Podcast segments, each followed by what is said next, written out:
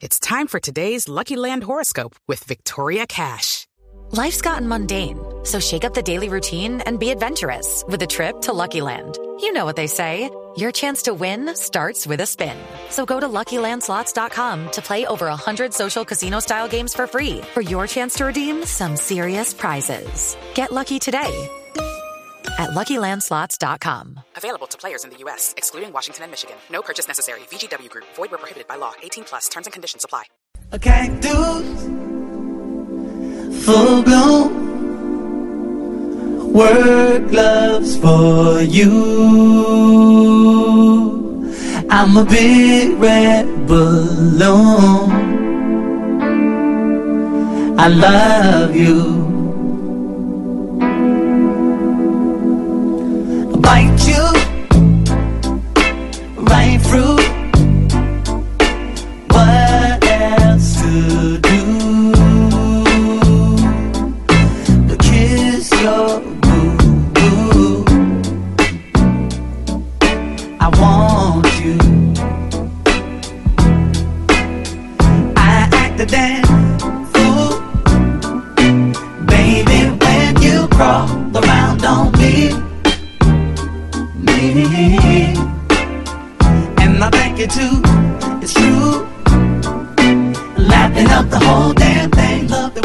Isabela, ¿qué tal le suena esta canción? Deliciosa, me encanta.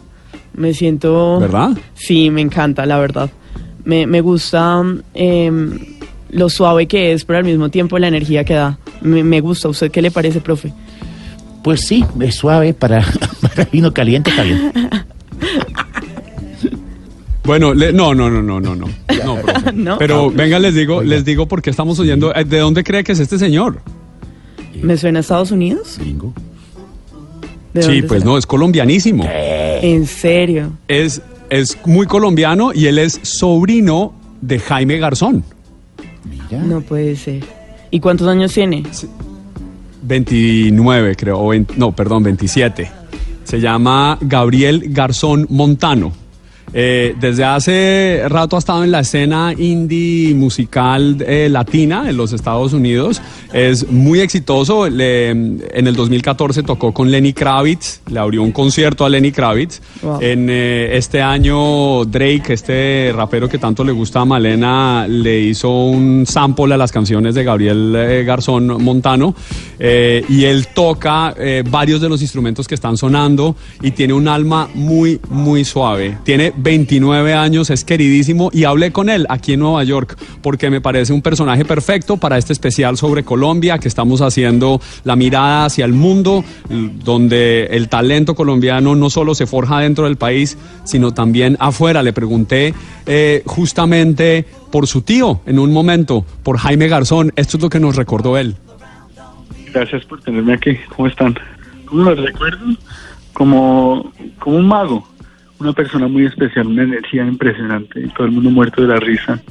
Y pues em, Jaime como mi mamá tenía una aura muy, muy fuerte, un personaje muy especial, muy inteligente. Y pues con Jaime íbamos a la calera, pasábamos tiempo. Él me enseñó ajedrez y la, y la pasábamos muy rico.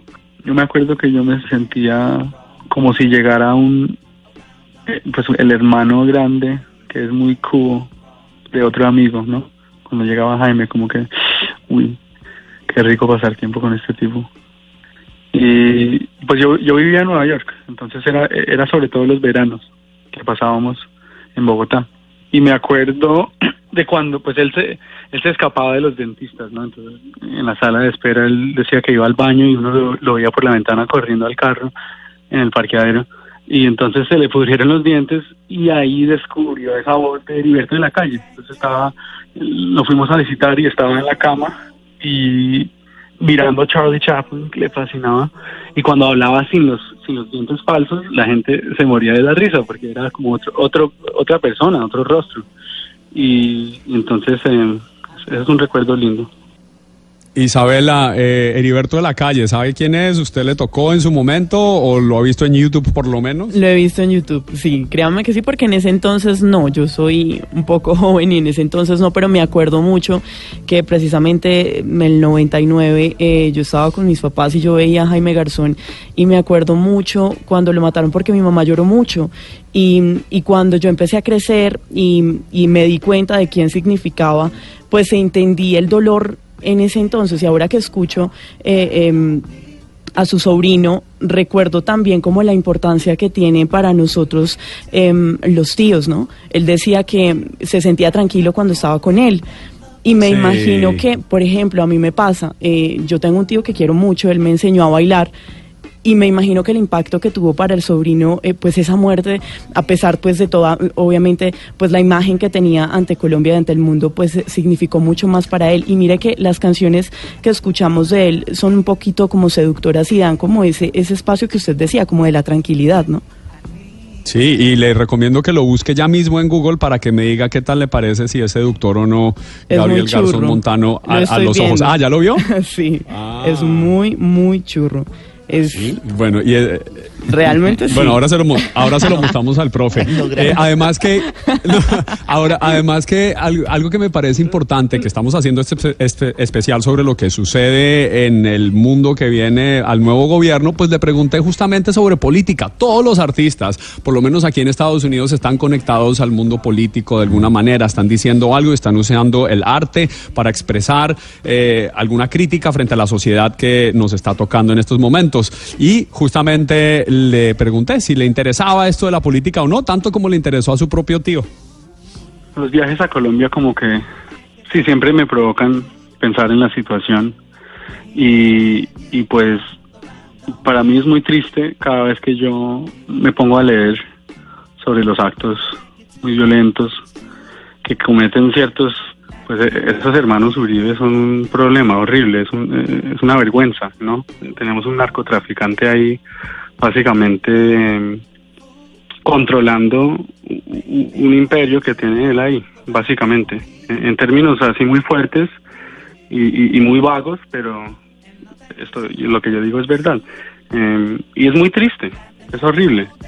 Eh, entonces, eh, lo que yo quiero es educarme más, pues, me estoy leyendo Borges y estoy recogiendo her- herramientas para poder entrar y discutir a un nivel alto, ¿no? Ser el sobrino de Jaime para mí, sí, significa una responsabilidad a no ser mediocre, ¿no? Como decía él. Y, y dejar un, un trabajo que, que participa en esa conversación colombiana y que Muy que diciente, aporta. muy coherente.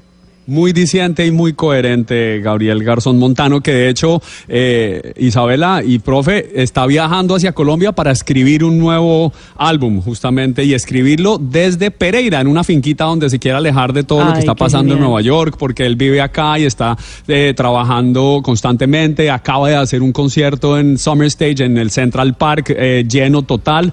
Y esto nos dijo antes de irnos a break sobre su ciudadanía doble, sobre ser colombiano y también francés, como lo fue su mamá.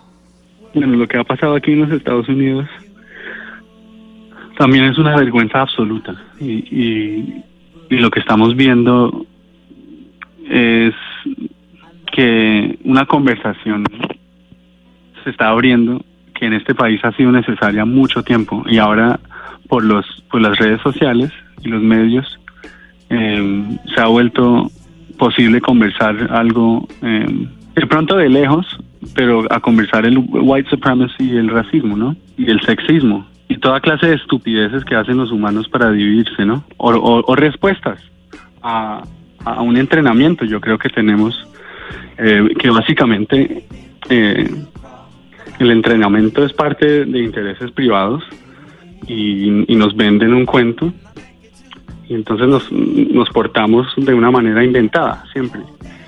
Y lo que estamos viendo ahora es que eh, yo creo que después de Trump estamos viendo mucha reflexión. Mucha gente que ya dice, no, esto es, esto es absurdo, ya esto ha llegado a un nivel como de cuento y tenemos ahora que, que pensar de una manera mucho, mucho, mucho más crítica y, y, y de meternos.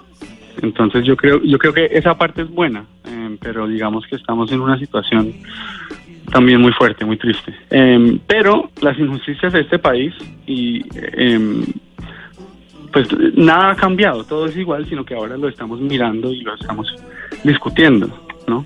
Y ahora tenemos cámaras y ahora se puede se puede ver lo que ha estado pasando todo este tiempo.